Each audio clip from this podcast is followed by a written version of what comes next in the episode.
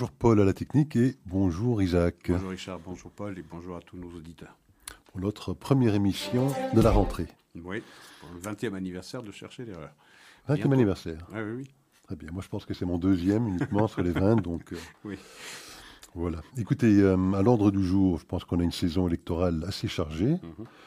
Euh, il y a eu des élections en Grande-Bretagne qui ont vu la victoire de Listrus pour le Parti conservateur. Des élections ce week-end d'hier en Suède qui euh, verront peut-être, euh, le résultat n'est pas encore totalement définitif, mais la victoire euh, de la droite suédoise et plus particulièrement de l'extrême droite suédoise. On en reparlera. Et puis des élections à venir, celle en Italie dans deux semaines pays qui vous est très cher, Isaac. Donc, je suis sûr que vous allez pouvoir éclairer notre lanterne sur les enjeux de cette élection, qui sont importants, je pense, pour l'Italie et pour l'Europe. Et puis, il y aura évidemment les élections en Israël et les élections du midterm aux États-Unis. Donc, euh, Une saison Ouais. électorale chargée. une saison électorale très chargée.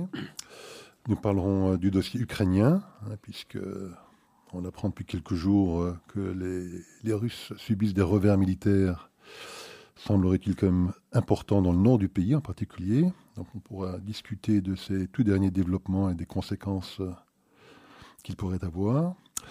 Et on parlera du dossier iranien, puisque là aussi, alors que lorsque nous quittions euh, ce studio avant l'été pour des vacances bien méritées, on pensait tous que l'accord était sur le point d'être signé. Eh bien, semblerait-il qu'il est en train, encore une fois, de, ne pas l'être. Donc, euh, nous parlerons de ces différents sujets. Mais avant de rentrer même dans ce sujet des élections, j'avais une petite question pour vous, Isaac. euh, parce que je suis rentré de vacances et euh, bon, je suis un peu pessimiste de nature. Et je sens comme une odeur de soufre. Petite odeur de soufre. De Je voulais avoir votre, oui, votre opinion sur le sujet. euh, Que ce soit sur le plan politique ou sur le plan économique, quand même les tensions sont fortes. Alors, on sait ce qui se passe en Ukraine, avec la Russie et l'Ukraine. On sait les immenses tensions qui existent entre la Chine et Taïwan. Euh, on voit la Corée du Nord qui se remet à, à faire des essais euh, nucléaires. Et à dire On même même- qu'ils utiliseraient l'arme nucléaire si on attendait à la vie de Kim Jong-un. Tout à fait. Voilà, Turquie maintenant, qui aussi menace un peu la Grèce euh, euh, d'intervention, sans être trop précis, mais enfin une tension là aussi. Entre l'Inde et le Pakistan, ça se passe pas très bien non plus. On parlait de l'Iran il y a quelques instants. euh, bon, cet accord n'est pas sur le point d'être signé, en tout cas à très court terme. la rhétorique israélienne est aussi très forte vis-à-vis de la menace iranienne. Donc sur le plan euh, géopolitique, il y a quand même des zones de tension euh, très très fortes dans le monde. Et sur le plan économique, bon, la crise énergétique, on, on la connaît tous, mais euh, le prix du gaz, le prix du pétrole s'envolent. En Europe, aux États-Unis, j'imagine dans d'autres régions du monde, l'inflation s'envole, 7-8%, les taux d'intérêt grimpent, avec des niveaux d'endettement jamais connus dans les pays occidentaux. Et on continue, et on continue d'imprimer de l'argent. C'est pour ça que je dis, une petite odeur de soufre. Et j'ai le sentiment qu'il suffirait d'une toute petite étincelle pour peut-être provoquer une forme de déflagration. Est-ce que j'exagère? Est-ce que c'est mon pessimisme euh, habituel? Ou bien euh, quel est votre sentiment, Isaac? C'est certain que la saison qui s'ouvre est une saison difficile. Maintenant, je ne dirais pas qu'on est au bord d'une implosion ou d'une explosion généralisée qu'il suffirait d'une allumette euh, frottée sur, euh, pour, pour provoquer une déflagration euh, mondiale. Je ne pense pas qu'on en est là. Toutes les crises que vous évoquez, elles préexistaient. Euh, notre départ en vacances, euh, les tensions entre l'Inde et la Chine, ça existait. Taïwan, ça existait. euh, euh, L'Ukraine, on était déjà au quatrième ou cinquième mois de guerre. Euh, je pense que dans nos pays riches, dans nos pays développés, et singulièrement en, en Europe, ce sera un automne et un hiver particulièrement difficiles. Oui, pour un très très grand nombre de ménages, pour des millions, pour des dizaines de millions d'Européens, euh, la rentrée va être extrêmement difficile. Euh, je veux dire, on a parlé de sobriété, on parle même de rationnement. euh, et, tout cela plonge un très, très, grand nombre de nos concitoyens dans une précarité financière qui est, qui est énorme et il faudra y porter, y porter remède. Euh, alors, les appels à la sobriété, les appels à euh, euh, ce qu'on laisse entendre à propos de rationnement qu'on mettrait en place pour réduire la consommation de, gaz, de pétrole, enfin de, produits fossiles, tout ça c'est bel et bon. Mais enfin, c'est l'arbre qui cache la forêt des responsabilités des hommes politiques qui nous ont placés dans une situation pareille. Un aveuglement collectif subordonné à cette espèce de, fantasme changement climatique qui a fait que la plupart des pays ont abandonné la filière nucléaire, ont tout misé sur des énergies renouvelables qui par essence sont des énergies intermittentes et qui sont loin de satisfaire euh, la demande européenne. Et puis cette énorme, énorme et coupable terriblement coupable dépendance de l'Europe entière à l'égard de, de la Russie. On se rappelle encore de Ecomas. Rappelez Ecomas, qui était le ministre des Affaires étrangères allemand de euh, la chancelière euh, Angela Merkel. En 2016 ou en 2017, lorsque Donald Trump disait vous vous, jetez dans les bras de la Russie, c'est absolument criminel, vous allez devant une catastrophe énergétique s'il prend à Poutine euh, eh bien, le, désir ou le caprice de fermer le robinet du gaz. Et Comas l'avait publiquement moqué. On attend encore le mea culpa de Ecomas. Donc, euh, les voix étaient rares qui euh, mettaient le haut là. Euh, et pourtant, on a continué, on s'est jeté dans les bras. Rappelez-vous ce que Donald Trump disait à propos de Nord Stream 2. Il disait ne l'ouvrez pas parce que vous allez accroître encore cette dépendance à l'égard de, la Russie. Aujourd'hui, eh bien, cette, ce manque de prévoyance, ce manque de vision de l'avenir, eh bien, plonge l'Europe entière dans une situation extrêmement fragile, d'extraordinaire faiblesse politique, et aussi qui expose ses membres à la division. Parce que sur l'énergie, on va se disputer. Hein. Ça, c'est certain. On va se diviser parce que les intérêts des uns et des autres ne sont pas les mêmes. L'Espagne et le Portugal, c'est une chose, par exemple, mais l'Italie l'Allemagne euh, dépendent, sont deux poids lourds de l'Union européenne, dépendent fortement de, du gaz. Comment est-ce qu'on fera? On relance euh, les industries euh, du charbon, d'extraction du charbon, par une ministre de l'énergie qui est écolo, d'ailleurs, qui est Grune, en, Allemagne. C'est vous dire l'ineptie, c'est vous dire le manque de, de, vista, le manque de, prévoyance. Or, gouverner, c'est prévoir. Eh bien, aujourd'hui, l'ensemble du personnel politique européen, pratiquement, a 0 sur 10. Et il n'y a personne qui demande des comptes. On n'entend aucun gouvernement dire nous nous sommes trompés. Nous nous sommes trompés.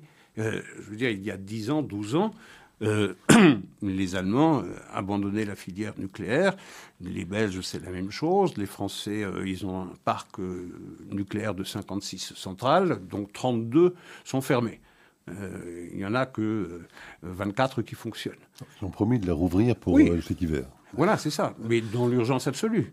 Dans l'urgence absolue, c'est-à-dire qu'on part au plus pressé. On part au plus pressé. Mais la responsabilité des dirigeants, c'est de prévoir à moyen ou long terme. On n'a rien fait de tout cela. Et aujourd'hui, on demande aux citoyens qui n'en peuvent mais, ben, faites attention, euh, mettez un pull, diminuez euh, euh, votre thermostat. Je veux dire, tout ça, c'est une goutte d'eau par rapport au risque que nous encourons. Même chose pour, même chose pour les produits alimentaires. Euh, on dépend euh, en grande partie de la Russie et de, l'Ukraine pour le froment, l'orge, le blé, le seigle, le colza et tout ce que vous voulez. Et aujourd'hui, on se retrouve avec des prix qui explosent partout. Et donc une inflation, comme vous le disiez justement, en moyenne européenne de 8%, avec certains pays qui euh, dépassent les 10%, comme les Pays-Bas. Je ne parle pas de la Grande-Bretagne, qui va peut-être, qui est hors Union européenne, mais qui néanmoins fait partie de l'Europe, qui tutoie déjà les 12%. Donc, Cet hydre de l'inflation que l'on n'a pas connu pendant 40 ans, aujourd'hui, il nous rend visite avec des, euh, budgets, avec des forts déficits dans toutes les grosses économies européennes, à l'exception peut-être de l'Allemagne qui, euh, a des économies. Mais euh, l'Italie, par exemple, la France également, ont des finances publiques désastreuses. Pourquoi? Parce que on a vécu pendant les deux années du Covid avec le quoi qu'il en coûte. Donc on a ouvert la bourse, on a, injecté de l'argent par dizaines et centaines de milliards euh, d'euros. Et, aujourd'hui, on se retrouve dans une crise au moins aussi importante. Parce qu'on peut se poser la question de savoir pourquoi est-ce qu'on ne ferait pas le quoi qu'il en coûte pour la crise énergétique qui va toucher des centaines de millions d'Européens, alors qu'on l'a fait pour une crise sanitaire qui a touché quelques millions d'Européens. Donc ce qu'on a fait il y a en 2020, 2021 et une partie de 2022, il n'y a pas de raison de ne pas le faire en 2022, c'est-à-dire de creuser encore les déficits et donc de charger les générations futures de l'obligation de rembourser ces déficits. Donc c'est, ça, c'est effectivement une, une situation qui était prévisible, qui était prévisible à partir du moment où vous vous mettez dans les bras d'un, autocrate, d'un impérialiste, d'un agresseur. Ben, vous devriez savoir, vous devriez savoir euh, quelles sont les conséquences potentielles des actions politiques que vous menez. Et bon, il n'y a pas que Heiko Maas qui s'était moqué de Donald Trump. On se souviendra de cette scène aux Nations Unies, oui, où Donald Trump, euh, effectivement, reformulait les mêmes reproches à l'Allemagne. Et on pouvait voir euh, le corps diplomatique allemand rigoler, se moquant de Donald Trump, qui, effectivement, dénonçait ah. encore une fois cette politique désastreuse de l'Allemagne. Hein. donc ça, c'est clair. Mais, mais les, les, niveaux d'endettement étant ce qu'ils sont, euh, c'est vrai que pendant quelques années, les taux d'intérêt étaient quasiment à zéro. Euh, ça ne se voyait pas tellement dans les comptes des États. Non. Mais les taux d'intérêt ne, font qu'augmenter. La Banque Centrale Européenne a augmenté ses taux directeurs de 0,75% vendredi dernier. Elle a annoncé que ce n'était qu'une première augmentation et qu'il ah fallait s'en attendre à d'autres. Euh, lorsque les taux d'intérêt vont continuer à grimper avec les niveaux d'endettement qu'on a, on aura, je pense, quand même des, immenses dangers de, crise de la dette sur certains pays, peut-être parlons lors de l'Italie, parce qu'il y aura des élections en Italie euh, dans deux semaines. Euh, c'est quoi les enjeux, Isaac, de ces élections Qui risquent de l'emporter? Et effectivement, il, risque-t-il d'y avoir, euh, si effectivement Meloni devait l'emporter, hein, la candidate de, la droite, de la droite dure, disons, un, risque, un, risque, sur la dette italienne? Je ne pense pas qu'il y aura un risque, parce que c'est too big to fail trop grand pour tomber. Euh, on peut pas se permettre, l'Union européenne ne peut pas se permettre de voir un poids lourd économique comme l'Italie. C'est la troisième économie européenne après l'Allemagne et, la France. On ne peut pas se permettre de voir l'Italie euh, chuter euh, du fait de sa, de sa dette. On ne va pas traiter l'Italie comme on a traité la Grèce il y a de cela une dizaine d'années. Donc ça, ce n'est pas envisageable. Il y a aussi une autre une autre considération qu'il faut avoir à l'esprit, c'est que la majorité de la dette italienne, elle est possédée par les citoyens italiens les bons du Trésor italien sont possédés par les citoyens italiens. Et donc ça, ça rassure d'une certaine manière.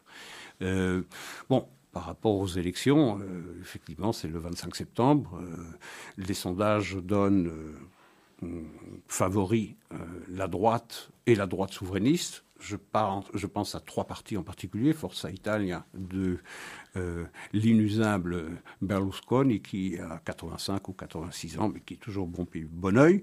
Euh, il y a également euh, le parti Fratelli d'Italia de Giorgia Meloni, qui est celle que l'on qualifie volontiers chez nous, comme en France, du reste d'extrême droite, mais qui est une droite souverainiste.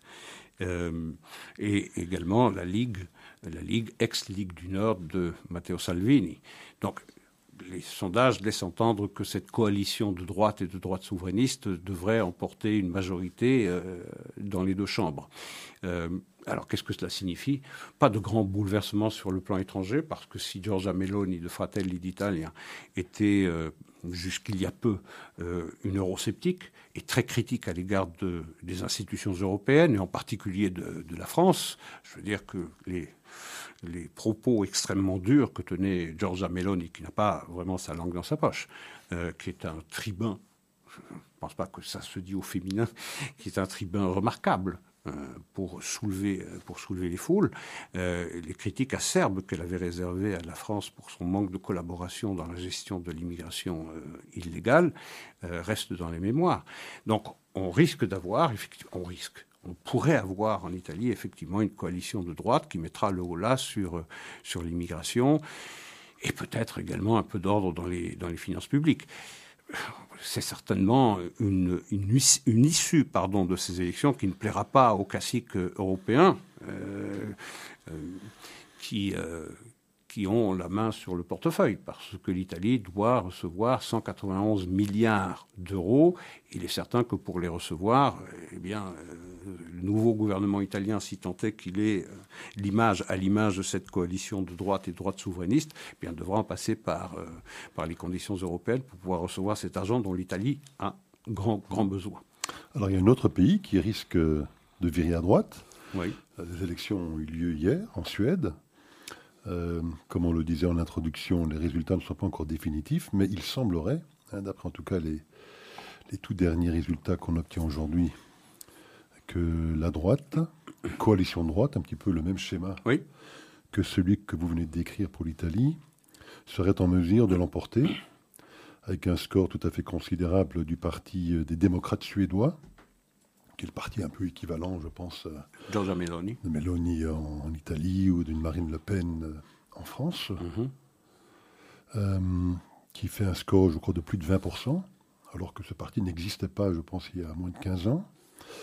Euh, donc il semblerait hein, que cette coalition de droite, à l'image un peu de ce qui pourrait se produire en Italie, serait en mesure de l'emporter en Suède. Donc euh, peut-être un mouvement de fond, en tout cas en Europe, euh, vers euh, des coalitions de ce type-là qui, euh, qui, qui, semblent émerger, en tout cas dans différents pays. Oui, non, mais par rapport à la situation qu'on a décrite dans notre premier sujet, il ne faut pas s'en étonner. Je veux dire qu'il y ait une réaction populaire ou populiste, euh, selon les commentaires, ça n'a rien d'étonnant. Euh, Je veux dire, il y a une réaction de la part des populations qui voient que les dirigeants ont failli dans la mission qu'ils devaient remplir. Et donc forcément, il y a euh, une réaction. Euh, c'est le cas euh, en Italie, c'était le cas également en Espagne, où le mouvement d'Abascal, qui était également inconnu il y a de cela quelques années seulement, eh bien aujourd'hui est devenu un acteur majeur de la politique espagnole. Même chose en Italie avec Meloni, qui avait 2-3% il y a quelques années de cela seulement. Aujourd'hui, elle mène devant la Ligue, la Ligue de Salvini, qui était le grand patron de la coalition potentielle de droite.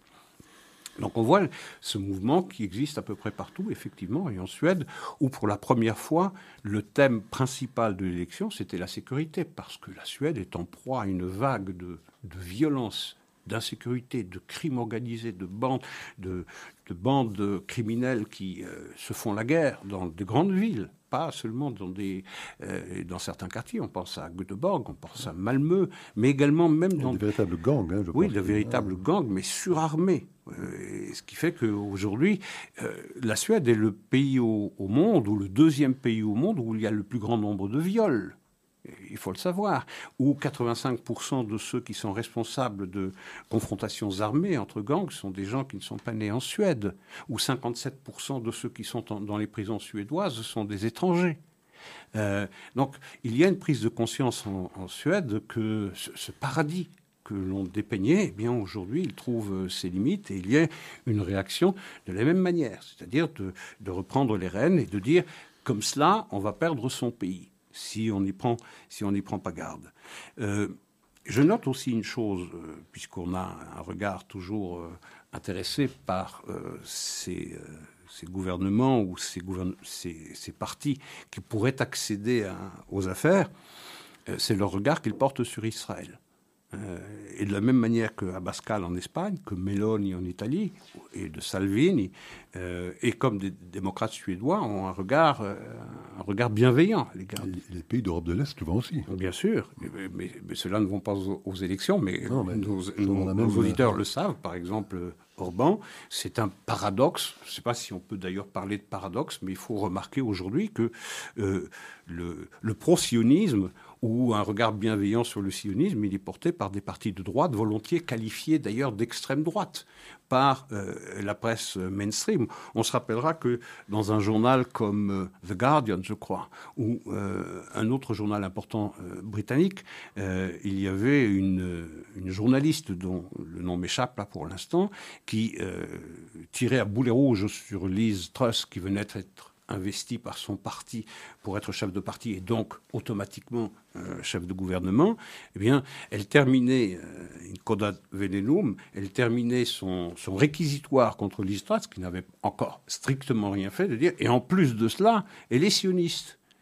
Euh, vous voyez Euh, Et donc tous ces partis de droite, aujourd'hui, penchent euh, ou en tout cas ont un regard extrêmement bienveillant à l'égard d'Israël, ce qui n'est pas du tout le cas pour les partis traditionnels rangés sous la bannière social-démocrate, que ce soit... Et encore moins pour les partis de gauche, et encore moins euh, pour d'extrême gauche. Exactement. Exactement. Alors vous mentionniez Listreuse il y a quelques instants. Donc là, c'est l'élection qui a eu lieu il y a environ une dizaine de jours. Oui. Le 5. Il y a combien de temps? Le 5 septembre. Ah, le 5 septembre. Euh, alors c'est une élection un petit peu inhabituelle celle-là parce que euh, il restait deux candidats en lice. Euh, Rishi Sunak qui était le qui est toujours, je ne sais pas s'il est resté ministre des Finances ou pas, mais enfin il était le, il n'est pas, resté. Il n'est pas resté. Enfin, il était le ministre des Finances en exercice au moment de, l'élection, et donc Liz Truss qui était la ministre des Affaires étrangères. Euh, c'était les deux derniers candidats en lice qui ont concouru pour remporter cette victoire. Et c'est vrai qu'ils ont présenté des programmes radicalement différents des programmes de société vraiment très différents pour le pays, en sa totalité, alors qu'on avait 150 000 personnes uniquement qui ont pu voter, puisque seuls les membres du Parti conservateur étaient en droit de voter pour cette élection. C'est mmh. assez paradoxal quand même dans un pays démocratique comme la Grande-Bretagne, avec des enjeux aussi importants que ceux-là, qu'ils aient un système en place qui permette effectivement à 150 000 personnes uniquement de voter pour euh, des candidats qui auront quand même euh, un impact considérable sur la totalité de l'économie, enfin de la politique du pays. C'est vrai, mais euh, je veux dire, jusque 2023, c'est le Parti conservateur qui reste à la barre. Et donc il s'agissait de savoir qui, à la place de... 2024, je crois. De, 2024, oui, de Boris Johnson allait prendre les rênes du pays. Donc c'était normal qu'on questionne euh, les, euh, les membres du Parti conservateur et les membres du Parti conservateur seulement, puisque de toutes les façons, on savait que ce serait un conservateur qui euh, prendrait les rênes après Boris Johnson. Et là, on a eu une victoire relativement large de Liz Truss par rapport à, par rapport à, Sunak. Ce que je note, la première intervention, elle est passée, on n'en a pas beaucoup parlé, pourtant c'est une déclaration très très importante. au lendemain de sa nomination, je crois que c'était à la à la veille du décès de Sa Majesté Elisabeth II, elle a déclaré que la Grande-Bretagne reprendrait le gaz de schiste, le gaz de schiste la facturation. Euh, et ça, c'est très intéressant c'est très intéressant parce que c'est vraiment une volonté de la part euh, des Britanniques, en tout cas du, Parti conservateur. Combien de temps ça durera Parce qu'on ne se remet pas à fracturer euh, la roche du jour au lendemain. Euh, donc, mais ça témoigne d'une volonté d'assurer à la Grande-Bretagne une souveraineté relative sur le plan, sur le plan énergétique. C'est-à-dire la prise de conscience qu'on ne peut pas continuer comme ça et que, eh bien, euh, tous les pays européens, la France également du reste, possèdent des gaz de schiste et de pétrole de schiste en grande quantité et permettraient à ces pays, en tout cas, de diminuer leur dépendance à l'égard de, des euh, fournisseurs traditionnels. Pas de la diminuer, hein. ils pourraient être totalement indépendants. Il y a des, réserves suffisantes pour 35 années par rapport aux réserves, aux réserves connues, 35 années de consommation européenne. Alors vous imaginez, donc pour des raisons purement idéologiques, environnementales, Pourtant, on a du pétrole de schiste et du gaz de schiste aux États-Unis. Euh, je veux dire, euh, l'environnement ne s'en ressent pas plus que cela, en tout cas pas plus qu'en Europe. On a les ressources nécessaires pour assurer une souveraineté. Eh bien, on ne le fait pas, on ne prend pas cette décision.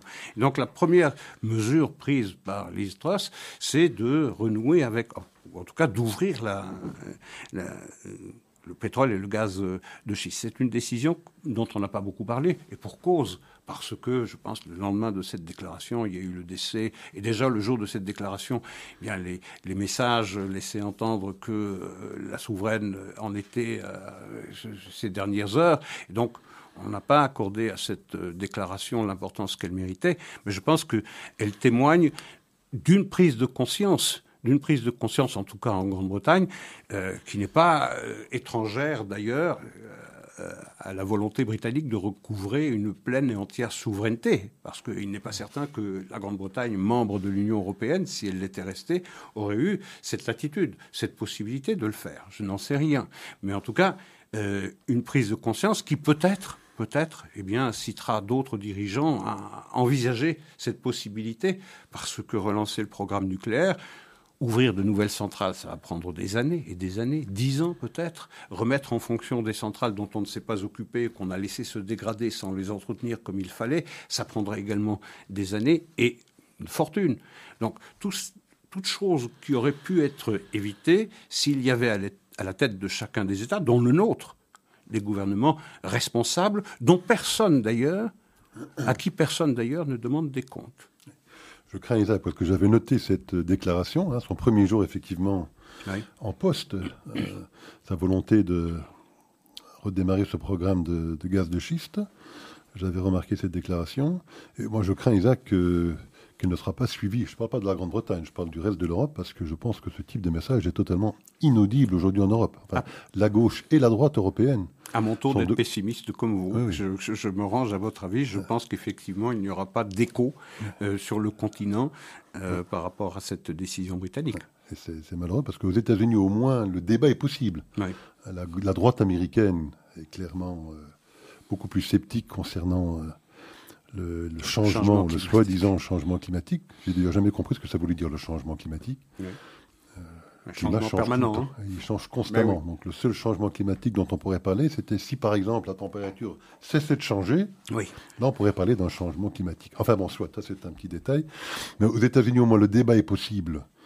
Et il a lieu. Ici, il est fermé. En Europe, je pense qu'il est tout simplement impossible. Il est fermé. Hein, Impossible. Il y a quelques débats comme ça que vous ne pouvez plus avoir euh, en Europe. Ça va être traité de, hein, de, de deny.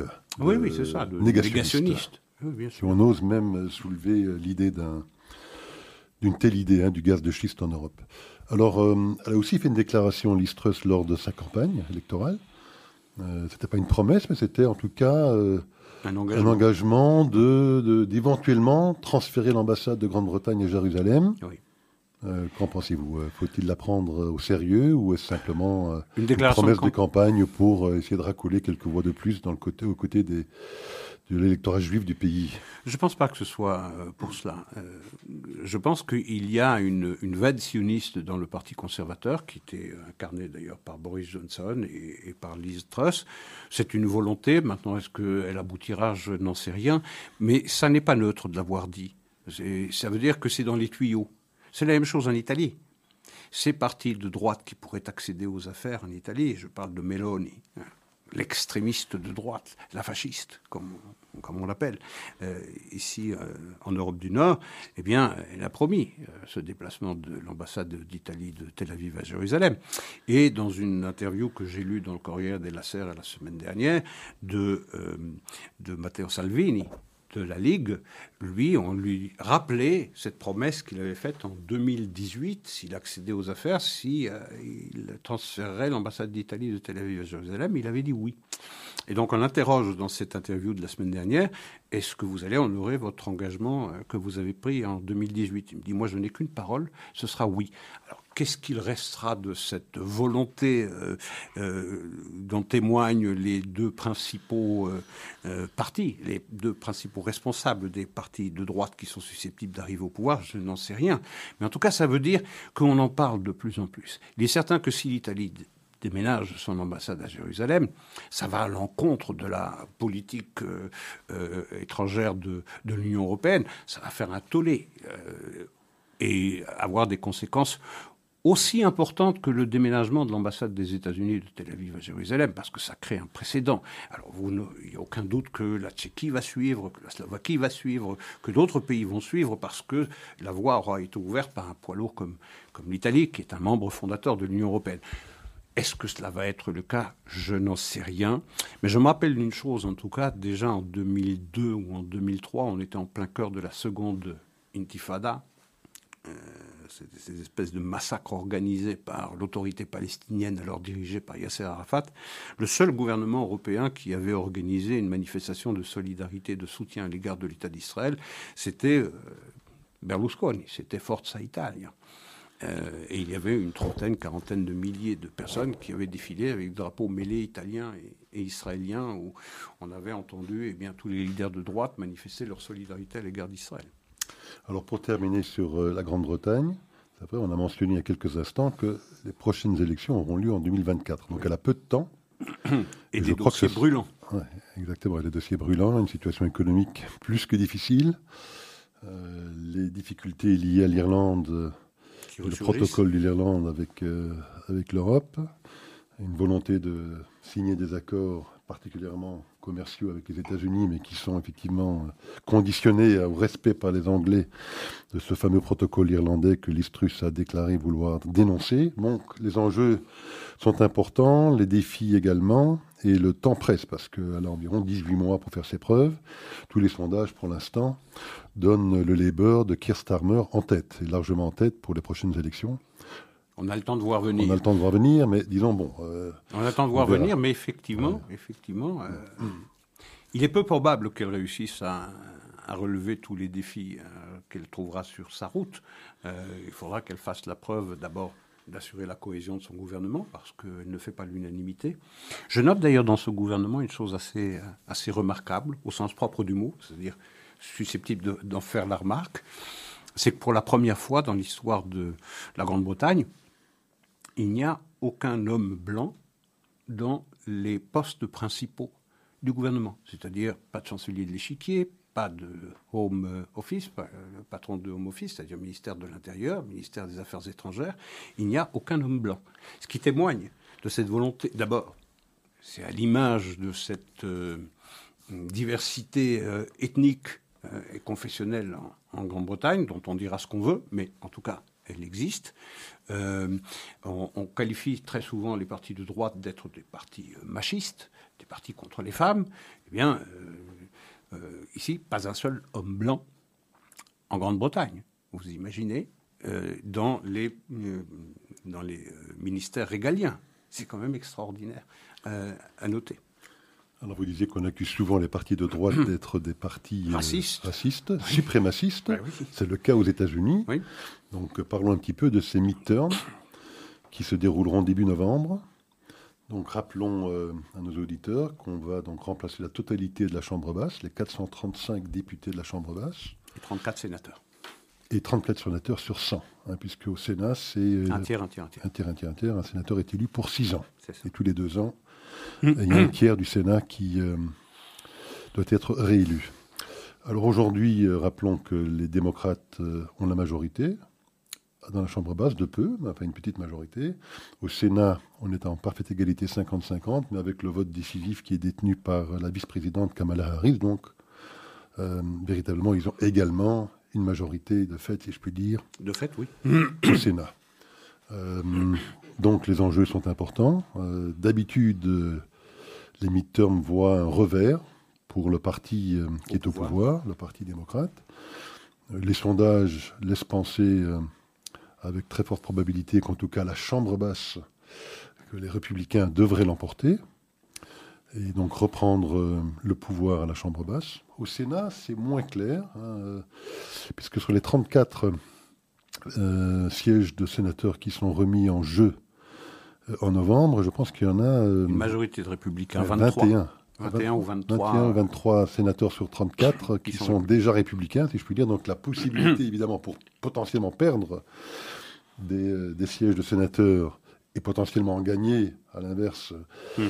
euh, des sièges côté démocrate, bon, sont euh, moins élevés, évidemment, pour les, pour les républicains. Donc, on verra ce que ça donnera, mais en tout cas, les enjeux sont considérables, euh, parce qu'on sait que si les républicains, pardon, si les démocrates venaient à remporter le Sénat, avec peut-être l'un ou l'autre sénateur qui permettrait d'avoir une majorité de 51, 52 ou 53, ils ont pour objectif et pour velléité de supprimer le fameux filibuster euh, qu'ils ont été dans l'impossibilité de, faire euh, jusqu'à présent, parce qu'il y a l'un ou l'autre sénateur euh, démocrate, Joe Manchin et Kirsten Sinema pour pas les nommer, qui malgré le fait qu'ils fassent partie du Parti démocrate, ont refusé jusqu'à présent de voter cette modification du système électoral américain.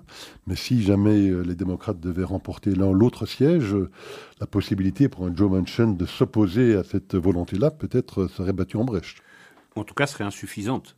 Si effectivement les démocrates ont une majorité, conservent une majorité au Sénat et même l'augmentent et passent au lieu de 50-50 plus la voix de la vice-présidente, mais à 51-49, effectivement, il faudra que toujours Joe Manchin et Christine Senema euh, s'opposent à une modification euh, de, de cette, de cette règle du filibuster. Il euh, ne faut pas jouer avec ça. Il faut pas jouer avec ça parce que le filibuster, ça permet, euh, ça permet, ça oblige les deux partis, les deux principaux partis, à trouver une voie de milieu, une voie de consensus. Et c'est comme ça que les États-Unis ont toujours fonctionné depuis, euh, depuis leur création. Donc, euh, jouer avec ça, ça c'est s'exposer, ou c'est exposer les États-Unis la prochaine fois que les républicains, parce que ça arrivera, c'est euh, le balancier qui veut ça, lorsque les républicains reprendront euh, la main, euh, ils pourraient le réinstaller aussi. Il ne faut pas jouer avec ces institutions. C'est un peu comme cette volonté aujourd'hui dans le Parti démocrate d'augmenter euh, le nombre de membres de la Cour, suprême, parce qu'ils ils sont minoritaires. C'est 6 contre 3, ou 5 contre, ou 4, oui, 5 contre 4, selon que John Roberts est plus ou moins une fois à gauche, une fois, une fois à droite. Mais donc cette volonté de renverser une majorité conservatrice à la Cour suprême, euh, les démocrates veulent euh, l'inverser en nommant de nouveaux euh, juges à la Cour suprême, en nommant quatre nouveaux, ce qui leur permettrait de passer de, 3 à 7, et donc 7 contre 6, c'est eux qui auraient la main. Mais rien n'empêchera alors, la prochaine fois que les, conservateurs viendront au pouvoir, euh, de l'augmenter ou de le diminuer. On ne joue pas avec les institutions. On joue pas. En, tout cas, c'est toujours un signe de, grande faiblesse et les Américains n'aiment pas ça. Euh, donc, vous avez raison. Les sondages laissent entendre que la Chambre basse va tomber dans l'escarcelle des républicains. Alors, les sondages, euh, il faut savoir la question que l'on pose d'abord aux électeurs D'abord, est-ce que ce sont les électeurs qui ont l'intention de voter ou bien sur les inscrits? C'est pas toujours la même chose. Ensuite, c'est la question qui est posée. Ensuite, c'est le panel. Le panel statistique tel qu'il est composé, il est toujours favorable aux démocrates. Il n'en reste pas moins que même les sondeurs euh, qui penchent euh, à gauche, c'est-à-dire démocrates, laissent entendre que les républicains vont reprendre la main à la Chambre basse. Ça sera beaucoup plus ric-rac euh, au, Sénat. Ça se jouera sur, sur un siège euh, maximum. On n'ira même pas à deux. Mais en tout cas, perdre déjà euh, la Chambre basse, ce sera un revers considérable pour, pour, les démocrates. pour la Maison Blanche.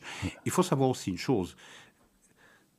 Le sort de la prochaine Assemblée américaine, le Congrès, dépend ne dépend pas des démocrates, elle dépend exclusivement des républicains. Si les républicains continuent de dire ces élections nous ont été volées en 2020, euh, c'est certain que regarder par le passé n'intéresse pas les Américains. Ce qui intéresse les Américains, c'est l'avenir.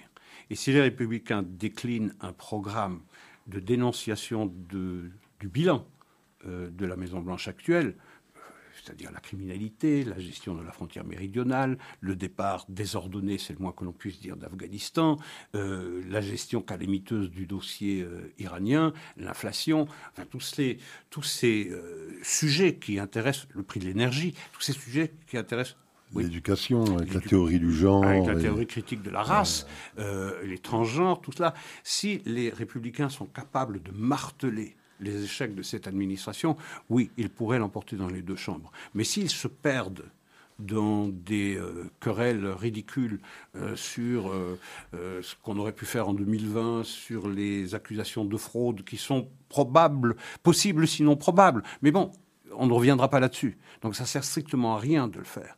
Donc ce qui, ce qui importe pour les républicains, s'ils veulent cultiver une vraie chance de revenir aux affaires au, Congrès, c'est de marteler cela et surtout d'assurer l'unité du parti, parce qu'il y a encore de nombreux never-Trumpers, c'est-à-dire des conservateurs qui sont anti-Trump. Et là, c'est vrai que dans toutes les primaires auxquelles on a assisté, les favoris de Donald Trump, qui gardent la main quand même sur, euh, euh, sur son électorat, eh bien, une très large majorité, je crois que c'est 90% des favoris, de ceux qui étaient adoubés. Oui, précis, 157 sur 178. Eh ben voilà, ça fait 90%, voilà, je ne me trompais pas. 90% euh, des favoris de ceux que soutenait Donald Trump, ils ont été élus aux primaires. Ce qui veut dire qu'il a la main sur, sur le parti. Maintenant, il faudrait euh, nettoyer eh bien, le parti de toutes ces voix. Je pense euh, au, euh, au, sénateur de l'Utah, je pense à Liz Cheney. Elle a été évacuée, Liz Cheney. Oui, Liz Cheney est évacuée. Je pense à Kinzinger. Je pense à tous ces, à tous ces républicains qui sont des rhinos, c'est-à-dire des Republican in name only. Donc, il faut faire l'unité du parti. Ce qui est remarquable chez les démocrates, quoi que l'on pense des démocrates, c'est qu'ils sont toujours capables d'aller parfaitement unis à la bataille. Euh, toutes les batailles, ils y vont tout à fait unis. C'est une des caractéristiques des partis de gauche. Alors, que les écarts idéologiques entre euh, sont considérables. L'extrême gauche à Bernie Sanders ou Elizabeth Warren oui. et à Chuck Schumer, enfin, c'est l'écart qui existerait entre un, un Emmanuel Macron et un Mélenchon en France. Exactement. Et pourtant, on fait ce grand écart dans les partis démocrates et ça ne les empêche pas d'aller à la bataille tout à fait unis. Ce n'est pas le cas euh, des républicains qui, euh, souvent, euh, bien, montrent une image d'être la droite la plus bête du monde. Donc, s'ils sont capables de, s'unifier, là, ils pourraient l'emporter dans des marges assez considérables. Et puis, il y a une chose qui a fortement déplu aux, aux, aux Américains, mais fortement. Deux choses. La première, c'est la gestion de l'affaire du, laptop, de l'ordinateur de Hunter Biden, lorsqu'on interroge les Américains, ils sont 79% à dire que s'ils avaient su ce qu'on leur a très volontairement caché à propos de ce laptop, de cet ordinateur qui contenait des informations qui montraient l'affairisme de la famille Biden, c'est-à-dire le fils Hunter et le frère de Joe Biden et Joe Biden lui-même, eh le big guy, exactement, celui qui devait recevoir 10% dans toutes les affaires en Ukraine, en Russie ou bien en Chine, eh bien si les Américains, 80%, 79% des Américains disent, ils auraient peut-être changé leur vote. Et euh, en tout cas, ils sont 19% assurés qu'ils l'auraient fait. Et donc Biden n'aurait pas été euh, élu et on aurait eu un second mandat de Trump. Et si on rajoute à ça euh, l'interview de Zuckerberg, oui, qui dit qu'il a été sous pression du FBI. Pour ne surtout pas euh, diffuser l'information sur euh, vous imaginez, le de Hunter Biden. Vous imaginez une telle déclaration Mais c'est énorme. Cette collusion entre un corps de l'État, le FBI, qui n'inspire plus confiance aux Américains, euh, qui est venu au secours du, des démocrates, faire pression sur tous les réseaux sociaux, Twitter, Facebook, tout ce que vous voulez, pour ne pas donner d'audience à cette affaire du laptop. Rappelez-vous, au début de cette affaire, tout le monde disait que c'est une conspiration russe. Tout le monde, et en particulier 51 oui. anciens, dirigeants, du renseignement américain. Parmi les plus importants de la CIA, du FBI, qui, ont signé un... Brennan, euh, Comey, enfin tout, ce que Ils ont signé un courrier pour expliquer qu'ils ne faisaient pas l'ombre d'un doute que c'était une que la désinformation, alors qu'ils n'avaient pas la moindre information qui leur permettait, bien au contraire. Qui leur et il y a quelques mois, d'ailleurs, même les journaux qui dénonçaient la collusion, enfin la conspiration russe ou l'interventionnisme russe dans cette affaire du laptop, ils ont convenu que c'était vrai. Donc on a caché volontairement au public américain ce qui aurait pu changer leur vote. Ça, c'est la première chose qui déplaît aux Américains. C'est leur mentir. Et surtout, euh, de, de détourner de sa mission de neutralité un corps du renseignement comme le FBI. Et la deuxième chose qui a fortement déplu aux États-Unis, c'est ce discours d'il y a seulement deux semaines de Joe Biden à l'Independence Hall de, je crois, de Philadelphie, euh, où il était euh, à la tribune, grimaçant, euh, hurlant, avec derrière lui un fond rouge qui faisait penser au grand meeting de l'Allemagne nazie ou bien de la Russie soviétique, et avec deux soldats, deux soldats, c'est-à-dire qu'on a convoqué l'armée dans cette, euh, dans cette diatribe anticonservatrice de euh, Joe Biden, qui n'a pas hésité, lui qui a été élu en promettant d'unir les Américains, qui n'a pas hésité à dire que tous ceux qui votent conservateurs, tous ceux qui votent MAGA, c'est-à-dire Make America Great Again, eh bien, c'était des semi-fascistes. Ça fait penser aux deplorables de Hillary Clinton, qui avait perdu eh bien aujourd'hui, on a Joe Biden qui a promis de réunir les Américains, qui vient dénoncer la moitié du public américain comme des proto-fascistes. Et on a l'impression en fait que c'est presque délibéré. La stratégie démocrate face au bilan désastreux que vous avez mentionné il y a quelques instants. Diabolisé. Il s'agit effectivement, je pense, de peut-être de, de, de, faire de Trump de nouveau, quelque part, l'enjeu essentiel de cette élection. C'est leur bouée de sauvetage. Alors, effectivement, donc il s'agit effectivement d'insulter les électeurs de Trump, de les diaboliser. Et cette affaire là, du raid sur Mar-a-Lago, donc euh, la résidence privée de Donald Trump en Floride, où le FBI, je pense, une trentaine d'agents du FBI sont venus euh, récupérer des documents soi-disant confidentiels euh, pour donner l'impression que Donald Trump était probablement un dangereux narcotrafiquant qui allait délibérément dévoiler des secrets d'État aux Russes, aux Chinois, hum, et des secrets nucléaires surtout. Euh, on a l'impression euh, que tout ça est délibéré pour recentrer la totalité du débat sur cette personnalité de Trump pour remobiliser les troupes démocrates dans l'espoir peut-être de limiter les dégâts euh, lors de ces élections du midterm. Oui, Euh, tout à fait. Il y a, il y a deux armes qui sont à la disposition des démocrates. La diabolisation de Trump, ça marche toujours. Ça marche toujours. Euh, devant les électeurs mécontents, devant le bilan de la Maison-Blanche, eh bien agiter le spectre de, l'arrivée d'un fasciste euh, avec une armada d'électeurs fascistes qui vont transformer la République américaine de démocratie en autocratie, ben, ça peut marcher. Ça marche auprès de ceux qui, euh, qui détestent Trump plus que tout plus que leur insatisfaction face au bilan du pouvoir, euh, euh, du pouvoir en place. Ça peut marcher. Le, deuxième angle d'attaque, ben, c'est euh, la décision prise par la Cour suprême à propos de l'avortement. Euh, et là, euh, les républicains, euh, les républicains sont dans un état de relative faiblesse parce qu'ils vont désordonner à la bataille. Il y en a certains qui regrettent la décision prise par la Cour suprême, d'autres qui l'approuvent, alors que, de manière tout à fait compacte, les démocrates, eux, dénoncent cette décision prise par la Cour suprême. Non seulement ils l'ont dénoncé, euh, mais ils ont, dans la foulée de cette décision de la Cour suprême, présenté un projet de loi au Congrès américain, parce qu'il faut quand même expliquer à nos auditeurs Oui. qu'il ne s'agissait pas, avec cette décision de la Cour suprême, d'interdire ou d'empêcher l'avortement. Non, c'est de le remettre dans de la main des États. Enfin, il- le remettre dans la main des électeurs Oui, et des parlements.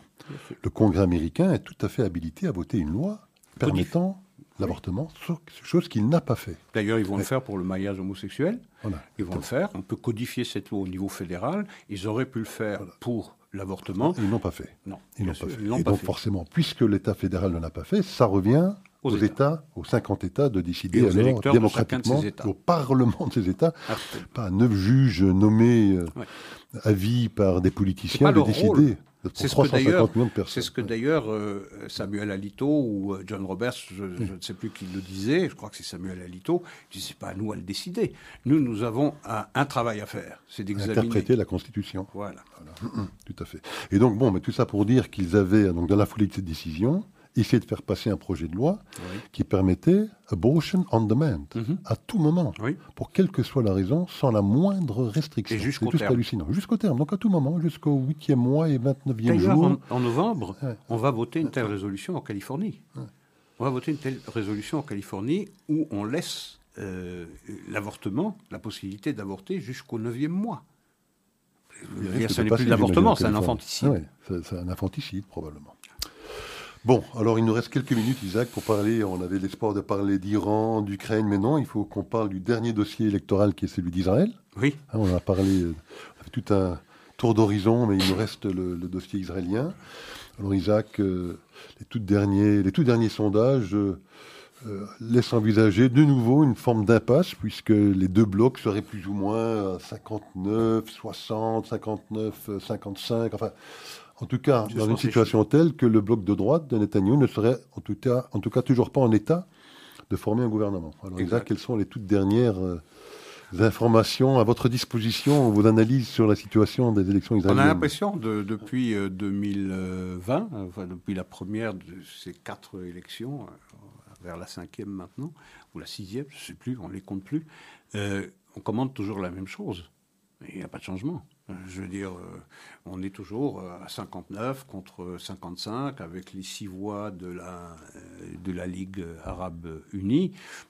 Et c'est exactement les derniers sondages. Ce sont ces chiffres-là. 59 pour le parti, euh, enfin pour la coalition de, droite, c'est-à-dire de Netanyahou plus Benvir, euh, Smotrich euh, et les deux partis religieux, contre euh, 55, c'est-à-dire eh bien Yair Lapid avec l'union maintenant puisqu'ils se, ils ont fusionné euh, entre Tikfar, Carole Lavan de Gideon Sarr et le parti de Benny Gantz euh, qui devrait avoir une douzaine, de, sièges, plus le Meretz, plus le Parti travailliste, et plus euh, RAM, qui arriverait à, à 55. Donc personne n'arriverait, euh, on, se retrouvait dans la même impasse.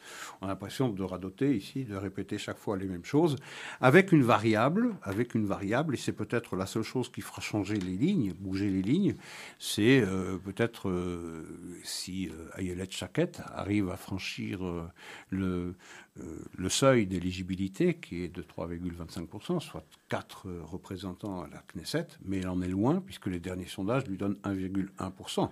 Donc c'est son apport qui permettrait à, au Likoud et à Benjamin Netanyahu de revenir au pouvoir et d'avoir une coalition qui dépasse le chiffre magique de 61. Mais ça paraît très improbable compte tenu, compte tenu de, des chiffres, elle en est très très loin. Elle est au tiers de ce dont elle a besoin pour pouvoir avoir une représentation à la, Chambre.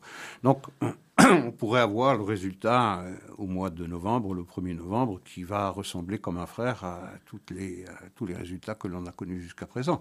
Et c'est absolument désastreux. Absolument désastreux parce que en Israël comme aux États-Unis, le lien entre tous les partis de centre et et de gauche parce que euh, il n'y a pas grand-chose qui réunisse sur les sujets importants. Euh, en Israël entre le Meretz qui est à l'extrême gauche et par exemple le Tikfar d'Achat de, de Gideon Sar, le lien pratiquement le seul euh, ben, c'est d'empêcher Netanyahou de revenir au pouvoir. C'est un peu la même chose qu'aux États-Unis, euh, où entre les démocrates modérés et les démocrates, euh, enfin les démocrates progressistes, avec un paquet de guillemets autour de progressistes, c'est tout sauf tout sauf tout sauf Trump. On est dans la même configuration, sauf que effectivement, on l'a déjà fait ce commentaire la dernière fois que nous parlions de ces élections israéliennes qui ressemblent, qui semblent ressembler beaucoup aux précédentes.